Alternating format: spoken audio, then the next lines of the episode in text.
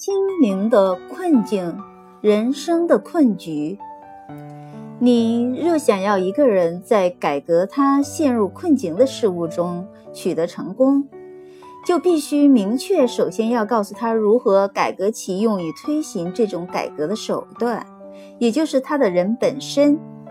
如果那个人的自我状况、他的品德和行为、他的情感思想方式及其生活行为方式均处于不需要改革的状态，那么他的事物也就不会陷入困局之中。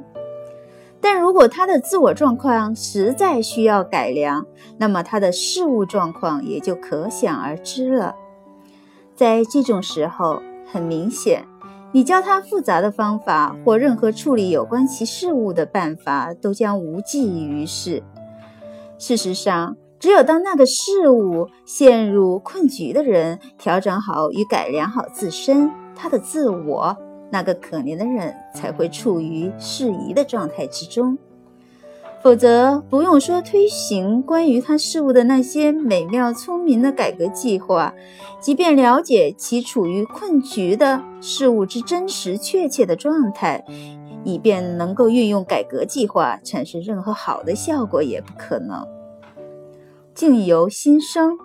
活泼的心灵若是为外物所役。而枯萎凋零，你便堕入人生的困局。若要脱困而出，唯有重新放飞沉沦的灵魂，